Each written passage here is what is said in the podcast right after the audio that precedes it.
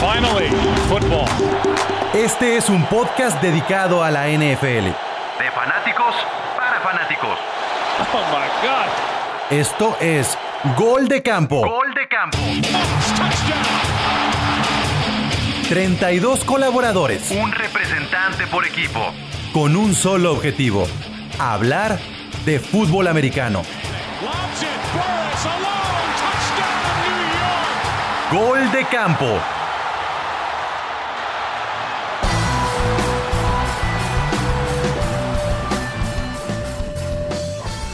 Este es un podcast dedicado a la NFL. Bienvenidos a Gol de Campo, bienvenidos al episodio número 7. Yo soy Pablo González y venga, ya tenemos calendario de la temporada 2020 y estamos todos muy contentos.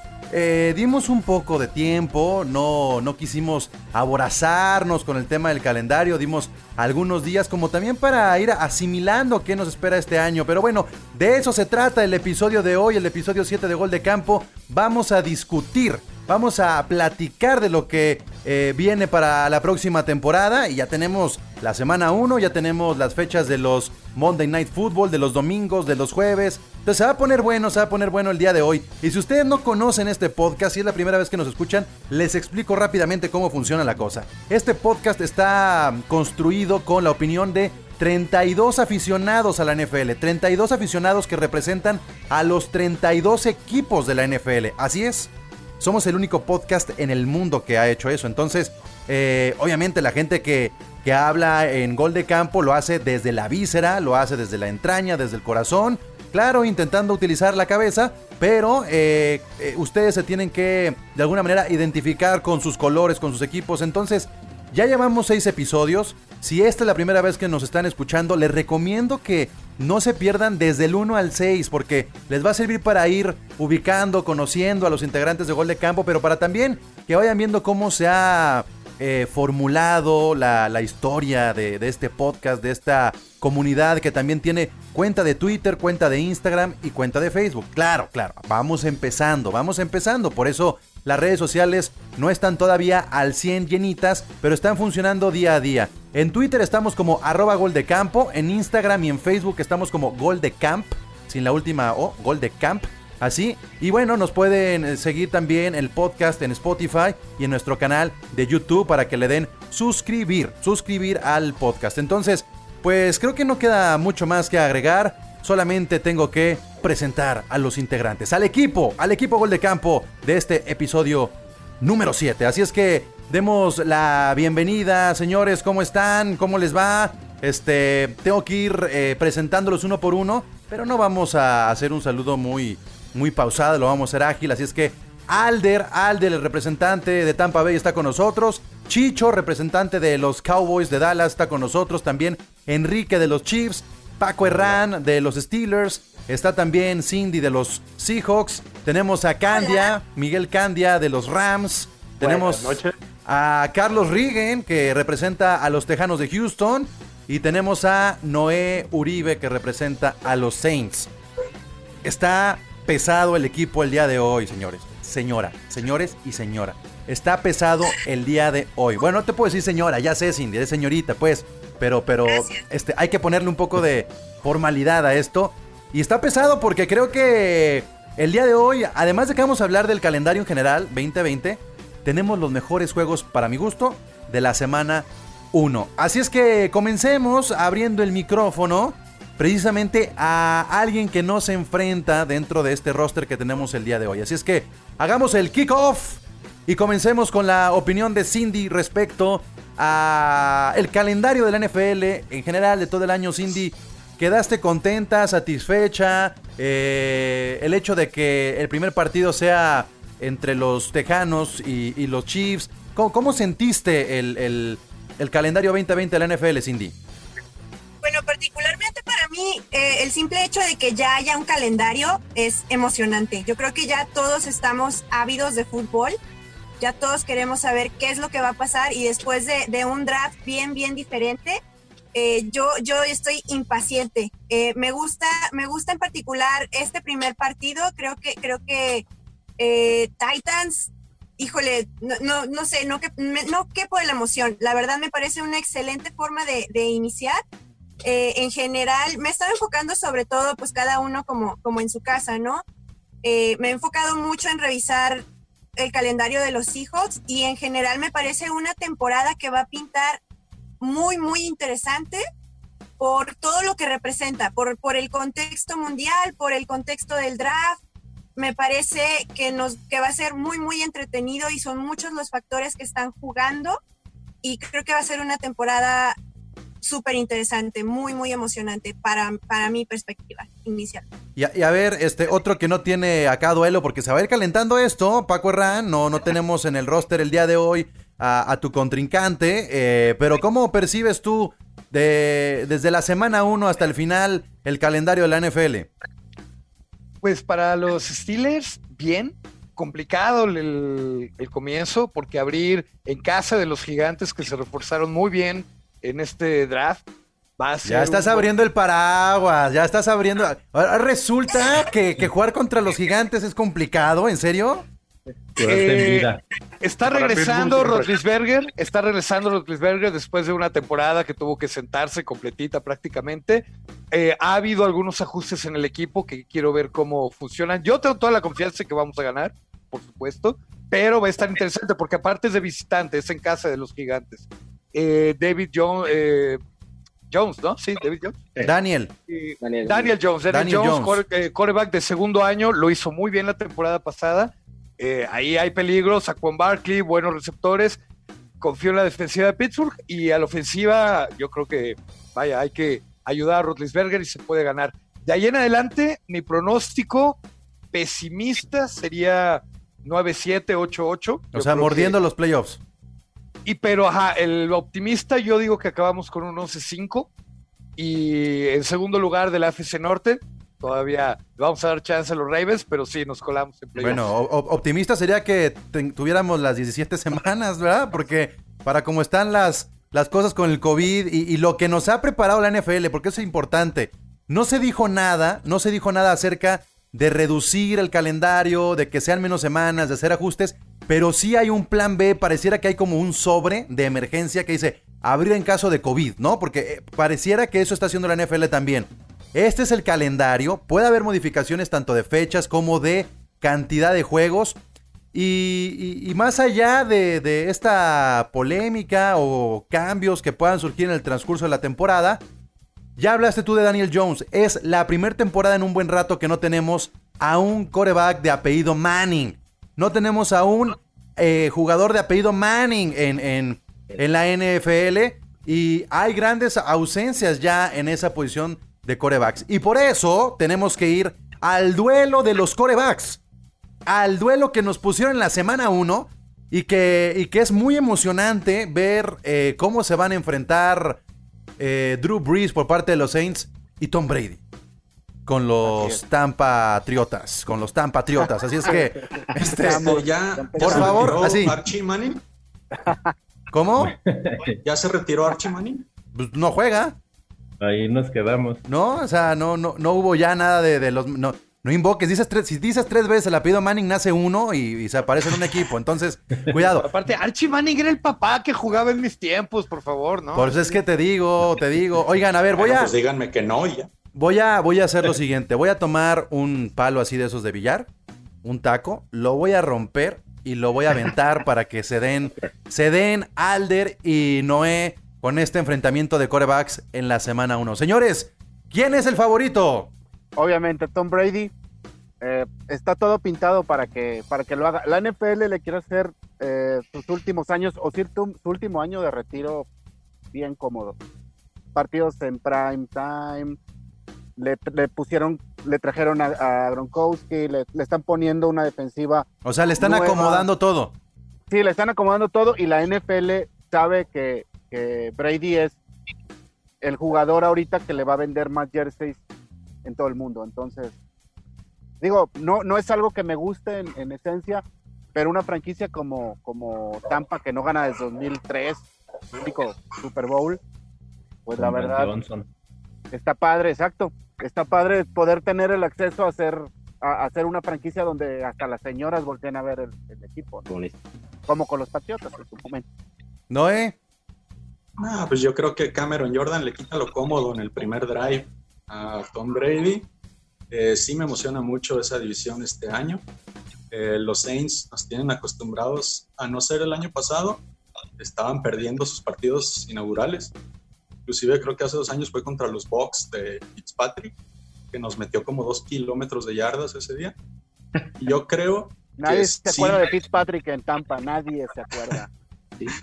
Y yo creo que es uno de los partidos que yo tengo como posible derrota de los Saints. Ah, en ya. Casa contra, en casa contra los Bucks. ¿En serio? Oigan, yo creo que va a estar más polémico esto, Alder. ¿Por qué hacen eso? Bueno, es que, por ejemplo, se llevaron a Winston, estaría, estaría perfecto que lo sacaran al campo, no va a pasar en el primer juego, pero Winston es el mejor pasa- fue el mejor pasador del año pasado. Era- Al era- rival. O sea, bueno, no, claro que no, pero bueno, el punto es que Winston la verdad es, quizá es el mejor coreback que ha tenido Tampa, no sé, el, más carismático, la gente lo va a extrañar un montón. A ver, tú dices que no va a pasar, pero hay que recordar que Breeze tuvo una lesión la temporada pasada. ¿Qué tan cerca y qué tan confiado puede estar Noé para que Breeze esté al 100 toda la temporada? Porque también creo que el hecho de que esté Winston quiere decir que tienen que descansar de alguna manera a Breeze porque van a empezar a pesar los años, Noé. Pues armaron bien la línea ofensiva de los Saints. Bueno, llevan dos, tres temporadas armándola bien. eh, y yo creo que sí, sí está el boom de Tom Brady con los Patriotas, pero creo que, creo que este año ya por fin nos toca a los Saints. Bien, entonces Digo, pues... lo, digo como, lo digo como aficionado, pues, pero Sí, sí, sinceramente creo que ese primer juego vamos a, a perderlo posiblemente, pero va a haber revancha en Tampa. Ok, ok. Y, y bueno, eh, vámonos entonces al partido inaugural, al partido del campeón, al defensor, al que quiere repetir no solamente Super Bowl y que además sabe a una revancha. Y por eso, en lugar de dar la palabra a Enrique de los Chiefs, le quiero dar la palabra a Rigen, porque quiero suponer que desde que perdieron los Texans contra los Chiefs, ha tenido pesadillas. Rigen, ¿cómo te sientes que la semana 1 sea esa revancha? La verdad nervioso en general.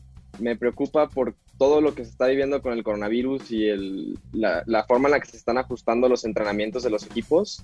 Eh, me preocupa porque Houston está replanteando por completo su ofensiva, tres nuevos receptores, un corredor nuevo. Es decir, todo el esquema con el que había estado jugando de Sean Watson los últimos tres años va a cambiar para la semana uno y si no se ajustan los entrenamientos y si no inician a tiempo, si no hay pretemporada, va a ser complicado que en la semana 1 Houston pueda ganarle a Kansas, que regresó con un equipo prácticamente igual esta temporada. Entonces ahí me preocupa, digo, me encantaría ver que le volviéramos a propinar otra derrota como fue la temporada pasada en, la semana 4 creo que fue, pero la veo complicada, ¿no? Le tengo mucha fe a de, de Sean Watson, creo que es un coreba que puede hacer magia en tres segundos, pero viendo cómo cambió el equipo y viendo cómo está la situación, tengo mis dudas de que podamos sacar la victoria, sobre todo en Kansas City, en Thursday Night, este, con el estadio lleno, dicen jugar a Arrowhead es complicadísimo por el ruido, va a estar duro. A ver, a ver, pero, pero ¿está duro por el rival o por lo que acabas de decir? Porque hay otro que está abriendo el paraguas y ya digo, ¿qué está pasando? Entonces, ¿nadie confía en sus equipos en la semana 1 o qué? Tengo fe en que puede, podemos dar más competencia de lo que fue la vergonzosa derrota de los playoffs. Creo que varias semanas estuvimos todos los fans de Houston sufriendo, pensando todo lo que pudo haber sido este partido, jugar de local en la final de campeonato contra los Titanes, irnos al Supertazón y después ver que en el segundo cuarto regalamos el partido, ¿no? O sea, tengo fe de que podamos hacer algo. Digo, confío plenamente en el equipo que tenemos. Tenemos muy buenos receptores y tenemos muy buen coreback y corredor. Una defensa reforzada y una línea, y una línea ofensiva que había sido el principal problema en los últimos años, muchísimo más fuerte, pero tengo mis dudas por esto que les comento. Oye, Enrique, ¿dónde sufriste más? ¿El partido contra los Tejanos o el Super Bowl? No, Super Bowl. Super Bowl. Uf. O sea, ¿veías No, no, más remontable lo que pasó con los 49ers que esa diferencia en el segundo cuarto contra los Tejanos? El problema es que si analizas cómo, cómo se dio el partido contra, contra eh, los Texans, hubo muchos errores. Hubo, hubo varios eh, pases donde los receptores, Kelsey, Watkins, se les cayó de las manos. O sea, literal, la cara de Mahomes era, ¿qué te pasa? Te lo di en los números. Entonces, la capacidad la veías, simplemente fueron errores que fueron dilapidando y a llegar al 24-0. Sin embargo, la sensación de Super Bowl era que tenías enfrente a, ahora sí eran pesos pesados, ¿no? Era, era, era un San Francisco estelar. No, no, eh, sufrí más en el, en el, en el Super Bowl, sin duda. Eh, dándole algo acá de comentario de abrir contra los Texans, pues bueno, se siente bonito jugar el kickoff por ser campeón. ya nos tocaba algo en 50 años. Eh, si tengo que ser honesto, sí, favorito es Kansas. Eh, lo que acaba de comentar es lo, con lo que mejor y más estoy de acuerdo. Kansas mantiene la misma alineación hasta el momento. No ha habido, no, no ha habido bajas significativas. Se conocen, ganan confianza. Jugar en casa. Toman al mejor corredor del draft, a, final de cuentas, que también es importante esa, incorporación, ¿no? De los pocos que había. El mejor corredor, el mejor corredor, pues debatible. Creo que había mejores prospectos, pero pues Reed por algo lo escogió digo, no me quiero desviar con el draft. Yo, yo, es que yo, yo creo que lo escogieron por versátil, tal vez. Sí, exactamente, darle armas a Mahomes, exactamente. Eh, yo creía que iba a ser otra selección, un linebacker o un corner, pero bueno, escogieron a este, a este Edwards, pues, no sé, habrá, habrá que ver qué, qué, tal es, cómo luce.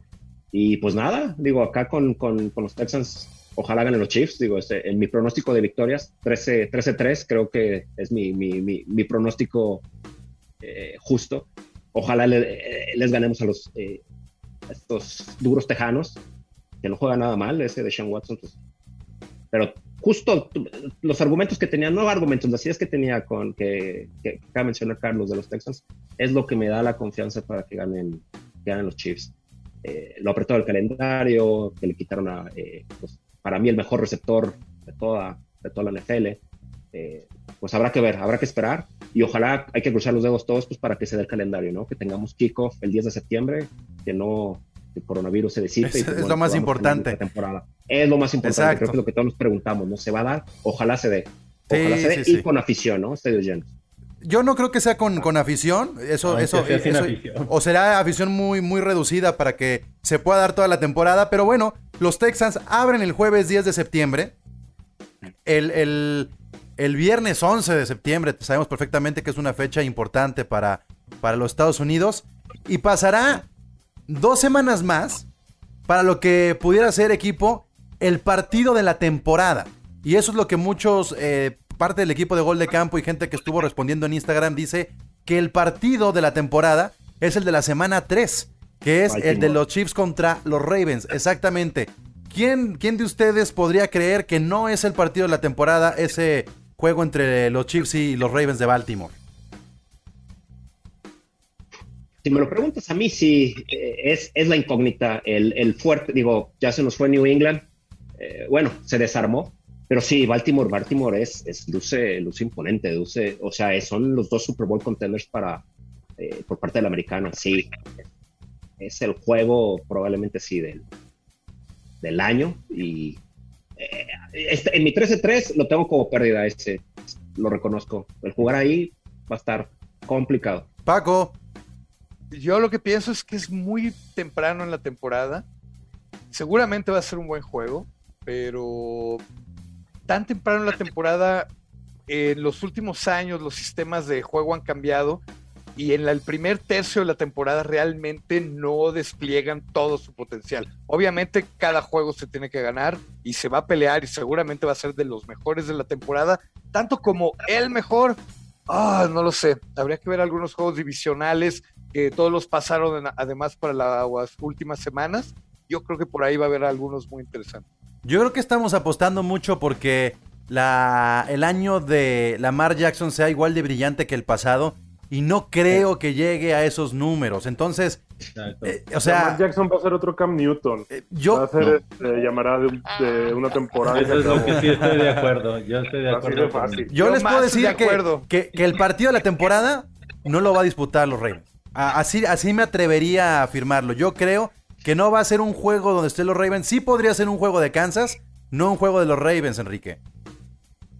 Graben, digo, es mi, es mi my, two cents. Yo creo que Baltimore y con el coreback que tiene, si no se mantiene, va a mejorar lo del año pasado. Es mi apuesta.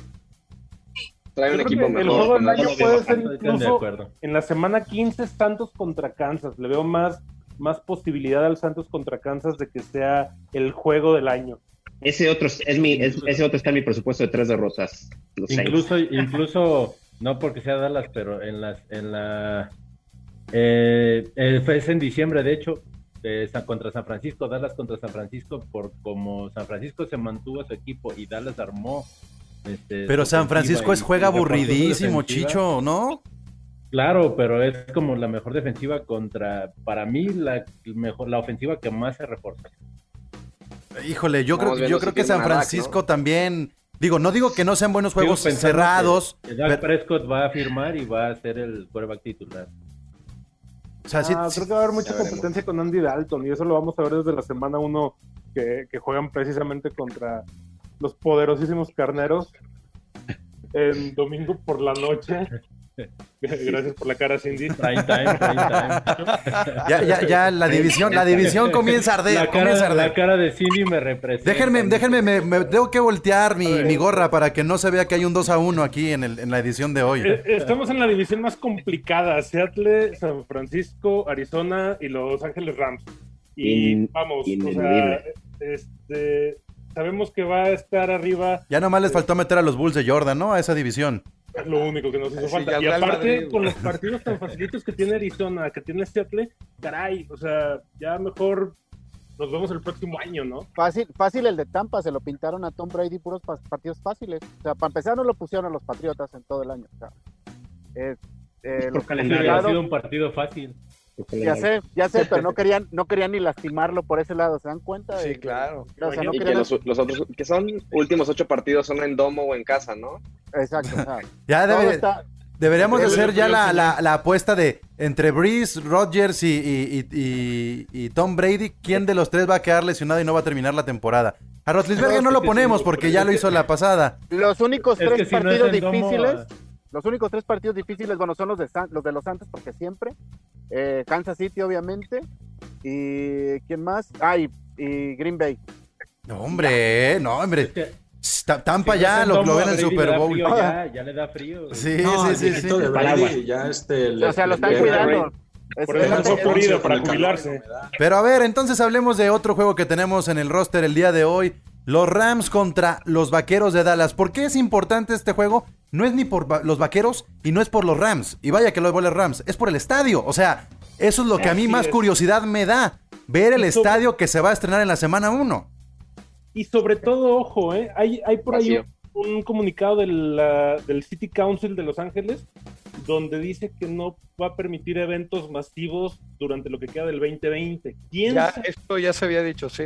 Sí, pero quién sabe si vaya a haber alguna excepción de una ceremonia inaugural o algo que también se está medio rumorando eso, porque el nuevo estadio de Los Ángeles va a ser un, nuevo punto focal para, para, la ciudad. Entonces, va a estar interesante ver qué pasa en las próximas. De entrada, digo, nos vamos a salir, a salir un poquito de la NFL, pero sí vale la pena contextualizar.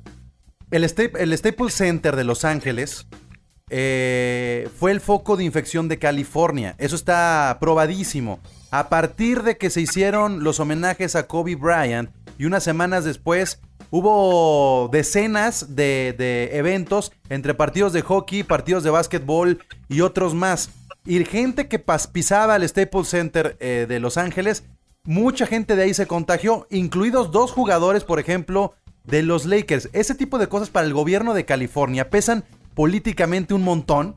Y por eso se han adelantado a decir que este año no hay nada en California. Y creo que sí podría ser un golpe durísimo para la economía tanto de los Rams como de los Chargers.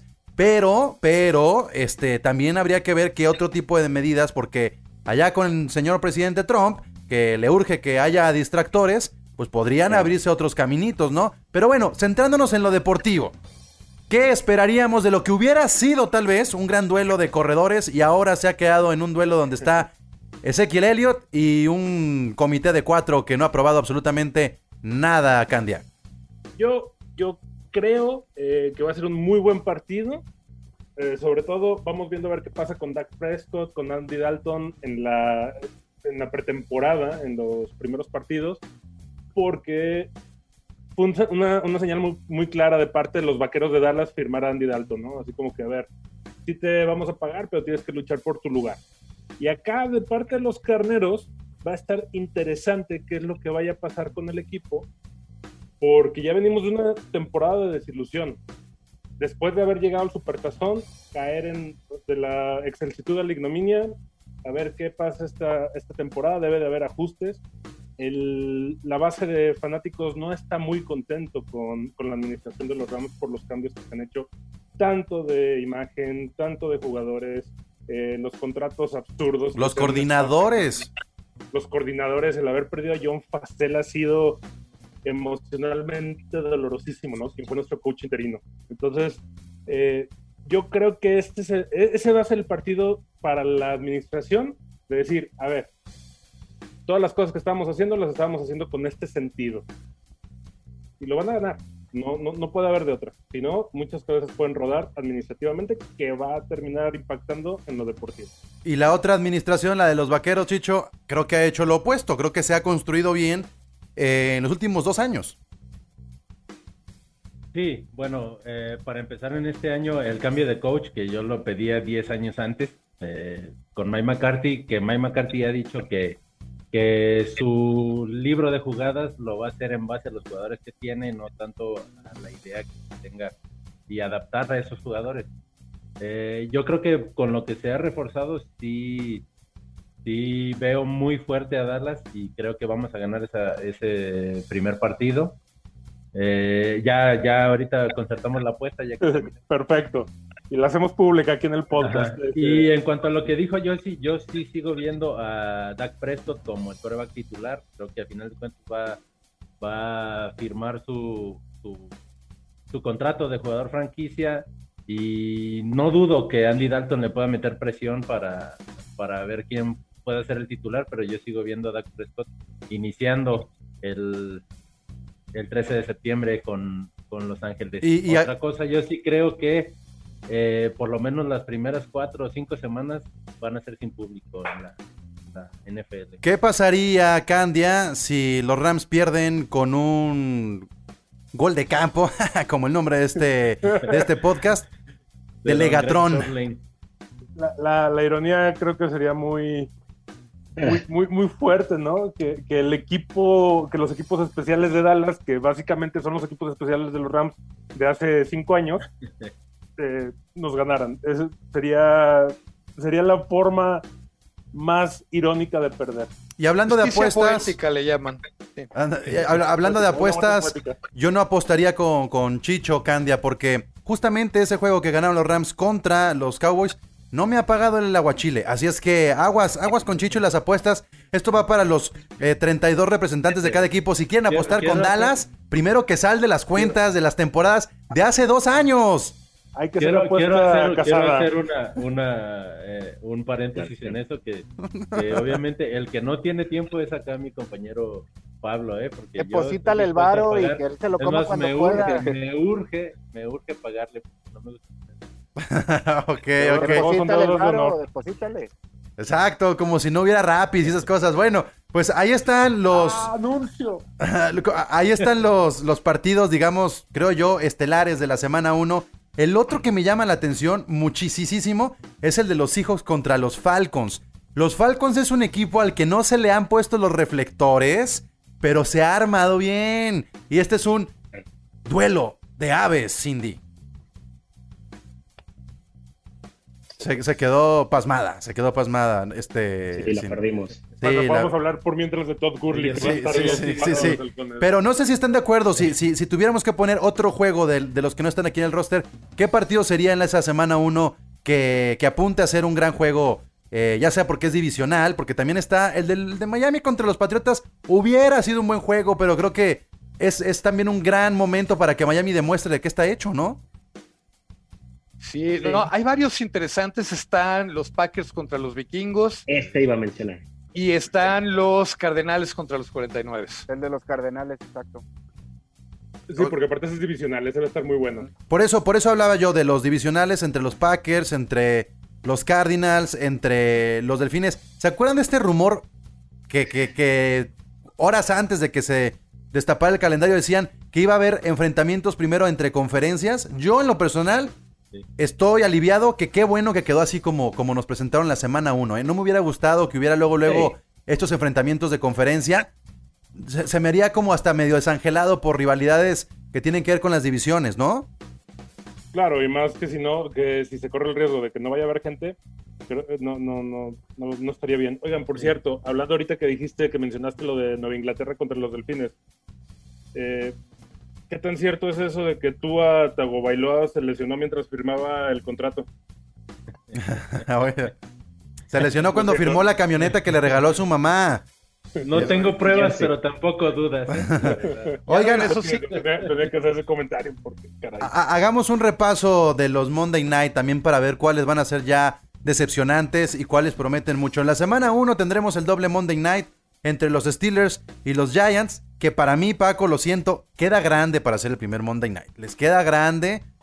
Pudimos haber tenido juegos divisionales interesantes y pusieron ahí a, a los Steelers contra contra los Giants, pero bueno, yo sí tengo mis dudas con los Giants de que puedan hacer una buena, buena temporada, incluso mejor que los que los Steelers, ¿eh, Paco? En números. Le tengo fe a ah. le tengo fe a Saquon Barkley. Y el otro va a ser un este enfrentamiento de corredores.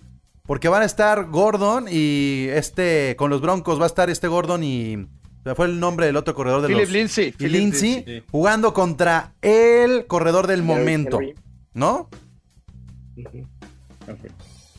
Sí, no, no, nadie quiere hablar de, Henry. Creo que, es momento de decir, aquí está, este, date unos buenos llegues con McCaffrey, son los dos mejores corredores de la liga. Yo creo que a Henry lo siguen cuidando. Yo hasta le llamaría Henruchito, tan grandote, y no se atreven hasta ahorita a darle la carga completa como RBA eh, uno, como running back uno, toda la temporada. Generalmente, si te diga la tendencia es que es más bien a mitad de la temporada para adelante. Ya la temporada pasada como que se empezaron a dar cuenta, alguien dijo, ¿por qué no le damos más el balón a este? Corre muy bien. Y a ver si realmente destapa. Más bien me da curiosidad cómo va a funcionar la dupla de Gordon con Lindsay, porque Lindsay estaba jugando muy bien y Gordon iba para abajo. Entonces... Para mí va, a ser, va, a ser, va a ser similar a esa dupla que en su momento hicieron Ingram y Camara. Sí, pues posible.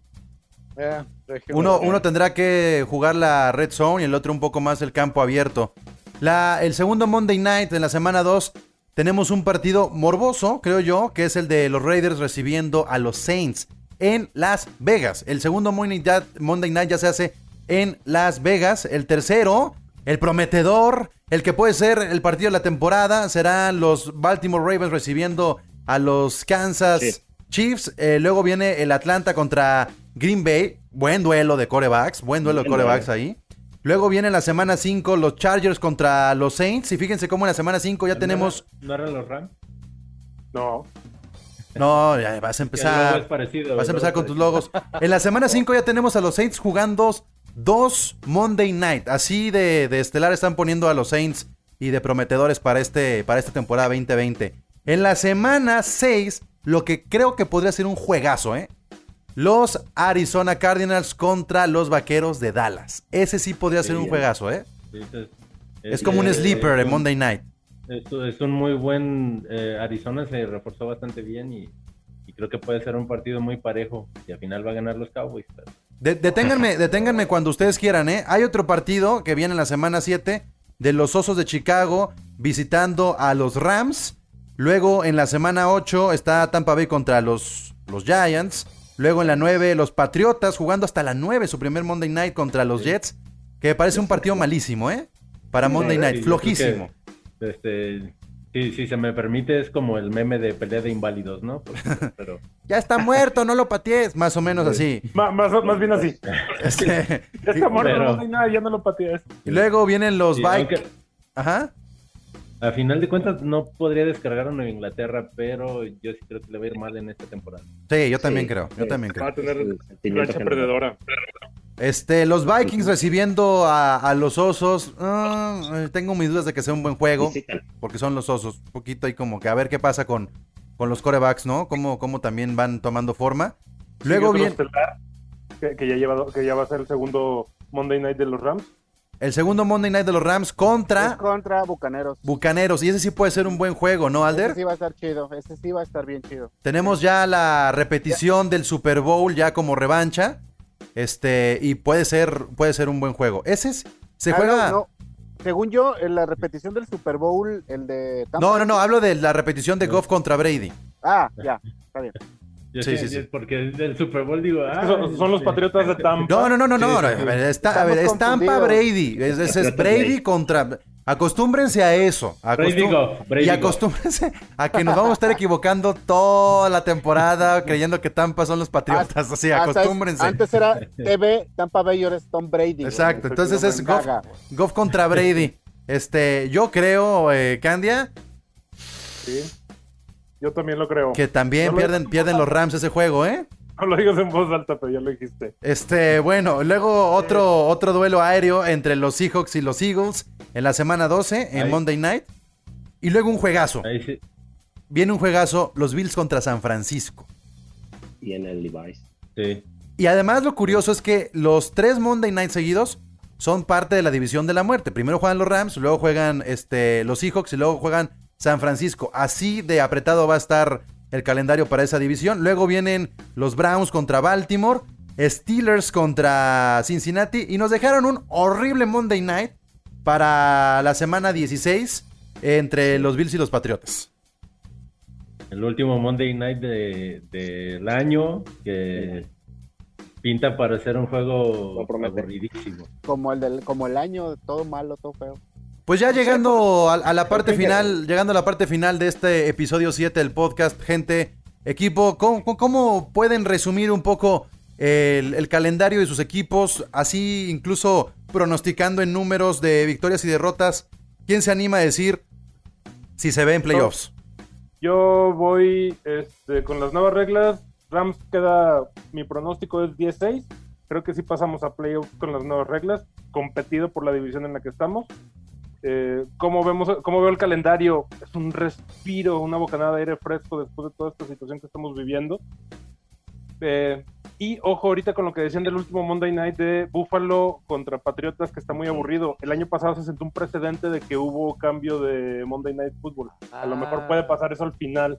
Tengamos eso en cuenta, a ver cómo se desarrolla también haciéndole eco a lo que dijo Paco al principio del podcast, ¿no? Que en el, en el primer tercio de la, de la, de la liga se pueden definir ciertas cosas. Noé ha estado muy callado y ahí tiene varios Mondays. ¿Qué pasa, Noé? Yo creo que los Saints tienen un calendario engañosamente este, fácil. Nada más tenemos cinco rivales con, con récord ganador la temporada pasada. Y yo creo que los Saints quedan 11-5. De esas cinco derrotas, tres seguidas. Contra Broncos, Falcons y Eagles. Ok, ok. creo que te fuiste con equipos baratones, pero está interesante ver, lo que digas. Tampa dos veces vas a jugar contra Tampa, huevo, pierdes las dos veces. Oílo. Oílo, ya mándale un virus a su computadora, ¿no? Eh? Como si a Brady en el primer partido. Se acaba el 20. Y, ahora se acaba la NFL este año. Si se lesiona Brady el coronavirus, ¿qué? ¿Alguien que quiera agregar algo más respecto al calendario, lo que viene, Enrique? Yo como chief, eh, digo, tengo la esperanza de que sean líderes divisionales. Creo que el Morbo va a ser el líder de conferencia con Baltimore. Ver quién, quién es el mejor equipo, quién domina la eh, americana. Digo, margen más, margen menos de victorias perdidas. Creo que ese duelo Kansas-Baltimore durante el año va a ser, van a estar correteándose y va a haber eh, parte del calendario va a estar Baltimore, Kansas no va a alcanzar, entonces creo que el morbo va a estar ahí. ¿Saben qué me preocupa? Que Enrique, mientras hablaba, tenía una pluma en la mano, o sea, está haciendo apuntes de lo que estamos diciendo para cobrar apuestas al final y decir, y decir cuáles son los partidos que sí, que sí rifaron. Rigen. Yo nomás de Houston quiero decir que siempre todas las temporadas Houston lo ponen hasta abajo en los partidos con primetime,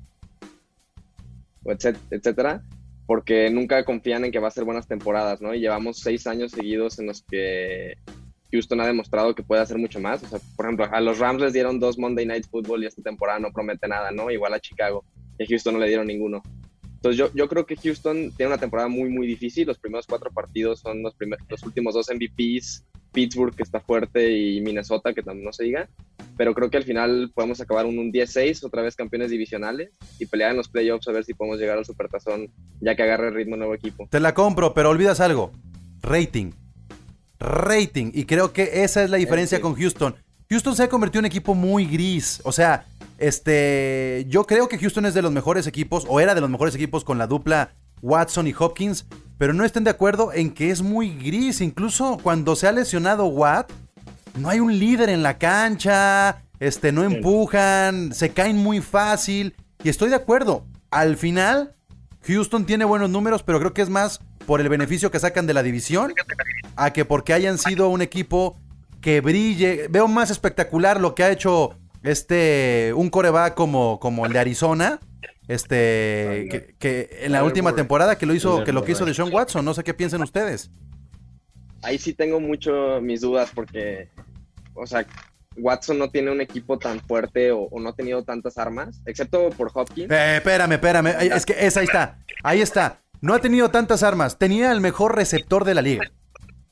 Pero y la línea defensiva, el corredor, la línea ofensiva, perdón, el corredor. Pero, pero es un coreback también corredor, o sea, no sé, Candia. No, y, además otra cosa, Carlos, perdón, eh, ahí sí, eh, te declaras campeón de tu, de tu división con una con un récord de 10-6. Yo con 10-6 creo que apenas vamos a estar compitiendo gracias a las nuevas reglas para pasar a la división. definitivamente perdón, Houston es un equipo gris. No sé, la temporada pasada el partido contra Kansas, en la temporada regular, el partido contra los Pats, estuvieron buenos. Creo que, creo que sí son partidos que se vuelven interesantes, pero ya veremos a ver cómo termina la temporada. El único partido que tenemos después del inicio de la temporada es contra Detroit en Thanksgiving. Eh, eh, en todo caso, ¿sabes qué me llama más la atención, Carlos? La cantidad de Monday Nights que le dieron a San Francisco. Le dieron uno. Uno. Al finalista de Super Bowl. Al que, al que tuvo grandes números la temporada pasada. Le dieron un Monday Night a San Francisco. Creo que también este, ha sido injusto para los 49ers, ¿no? Ah, juegan bien feo. Bueno, me juegan horrible, juegan horrible. San Francisco, si no me equivoco, tiene más juegos en Sunday Night. Sí, en Sunday Night. Por esto. Sí, en total creo que tiene siete juegos en prime time. Tiene, tiene cinco. ah, cinco, cinco. Pero, eh, pero en Monday Night solo uno y tiene de, en jueves y en Sunday Night. Pues ahí están las cosas del el calendario de la temporada 2020 de la NFL, se siente un respiro, se fue el draft y creíamos que ya se había acabado, luego llega el destape del calendario de temporada y creo que fue uno de los destapes más emocionantes por todo lo que estamos pasando, lo sentimos como si fuera este un partido, ¿no? O hasta más. Sí. Predicciones, apuestas. faltó televisarlo y show de medio tiempo. formato. Después de todos los rumores que habían dicho que iniciaba hasta octubre, que que se iba a recortar los buys, que no iba a haber, eh, que no se iban a jugar todas las semanas. Eh, creo que, pues sí, era la expectativa era muy alta y tal vez si lo hubieran si lo hubieran transmitido en así como sorteo con pelotitas y con todo hubiera sido todo un hit, ¿no? Hubiera sido bastante visto. Pues ya prácticamente todos cerraron. Me gustaría nada más escuchar si Cindy tiene, tiene algo más que, que decir sobre los Seahawks o sobre el calendario en general. Seahawks eh, a mí me da, pues es una temporada muy esperanzadora. de lo que habíamos comentado en el draft, así bajita y calladita la mano. Eh, la semana pasada Seahawks acaba de contratar a 12 nuevos eh, novatos en agencia libre y acaba de, tiene nueve, nueve nuevos jugadores en la defensiva. Y eso era lo que estábamos peleando, era lo que queríamos los fans, que se reforzara la defensiva, que era una defensiva que estaba muy deficiente. Entonces, yo sí creo, yo sí me atrevo a pronosticar, la, temporada pasada terminamos en un 11-5, yo sí siento que esta temporada sería un 12-4, simplemente porque por cómo se ha reforzado eh, Seattle, porque me parece que está mucho más afianzado eh, las estructuras de, lo que viene trabajando anteriormente y creo que el hecho de que se haya toda esta reestructuración eh, en los otros equipos, no, no tanto en la, en la división, porque sabemos que, que San Francisco se mantiene, los Rams se están reestructurando, eso nos ayuda mucho. Y también la otra cosa es que eh, Seattle es el, mejor, es el mejor equipo fuera de casa. Tienen un récord de 7 a 1. Y justamente en esta ocasión el calendario inicia con Seattle en, en Atlanta. Entonces, eso también, eso también le, le da me parece a mí una, una, una ventaja, vamos. Para, para Seattle es muy cómodo estar viajando. Bueno, de esta ocasión los van a mandar hasta Miami, ¿no? Y, va a estar súper, este, van a estar súper cansados. Pero, pero me parece que pinta para una temporada, viéndolo en, la- en el panorama general, cómo se ha reestructurado y dónde están los otros equipos, me parece que Seattle tiene una, una gran oportunidad de, pasar a playoffs, de calificar. Entonces, sí, yo estoy bastante, bastante contenta. Vienen eh, igual, hay partidos que se parecen fáciles, pero luego tienes estos, estas como particiones bien extrañas a la mitad de, de los... Y, y vamos, hay, mm, perdón Chicho, pero hay partidos que dices, claro que los van a ganar y terminas perdiendo con Cowboys, ¿no? O, terminan, o terminas perdiendo No, no, no. contra Rams. Este, Van a terminar perdiendo que con hasta- Cowboys. Perdón, Chicho, pero sí es cierto. Pero, por ejemplo, es eso, ¿no? Entonces es engañoso. Yo no siento que sea un calendario cómodo. Me parece un calendario súper interesante. Me parece muy interesante lo que va a pasar, por ejemplo, contra los Bills en términos de, de mariscales de campo. Me parece muy interesante lo que va a pasar contra Miami, por ejemplo. Eh, son, son partidos que, y bueno, San Francisco, ¿no? Que, que a pesar de que juegan horrible, pues siempre son partidos emocionantes. Entonces, sí, yo, yo sí siento que, que si bien no es, un calen, no es un calendario tan cómodo, es un calendario interesante, voy a decirlo así, con sus muy respetables retos. Yo creo que no hay que hacerles, hay que hacerles feo o, o- o, este, tratar mal a, a los equipos, ¿no? No hacerlos menos, bueno, solo a los Rams, este, a los gigantes, pero no, no es cierto, no, no es cierto, pero, pero sí pinta, creo Pero que pinta sí. para algo muy interesante en el caso de Seattle, por el punto en el que está, por el contexto y por el contexto de los otros equipos, sobre todo. Y ya por Creo último... Un aguachile Cindy. No, sí, ya, puras apuestas aquí. Espérate, Chicho. Chicho, ya tienes mala reputación, lo siento, Chicho. Ya por, por último, Noé, quería agregar algo más y ya terminamos. Sí, nada más recordar la nueva oportunidad que nos brinda la NFL a los Saints de perder estúpidamente contra los Vikings en Navidad. Es importante eso, ¿eh? el juego de Navidad está bueno. Y además es en viernes, ¿no? Feliz Navidad, Noé. Va a estar bueno ese juego navideño. Bien, pues ahí está, equipo de gol de campo. Muchas gracias por este episodio 7. Quedan apuestas pendientes, ya veremos en los especiales que haremos de división. Hay mucho de qué hablar. El Tampa Brady este, tendrá que. Tendremos que aguantarlo porque ya vimos que viene insoportable. Ese es el primer podcast completo que se avienta Alder. Y este, y lo que nos espera, porque va a ser protagonista Tampa Bay. 14, 12-4 el calendario de los, de los Bucks. Así va a quedar, 12-4. Ok, está bien, está bien. Ti- Tienes, tienes confianza en tu 12-4. equipo. Gracias, equipo.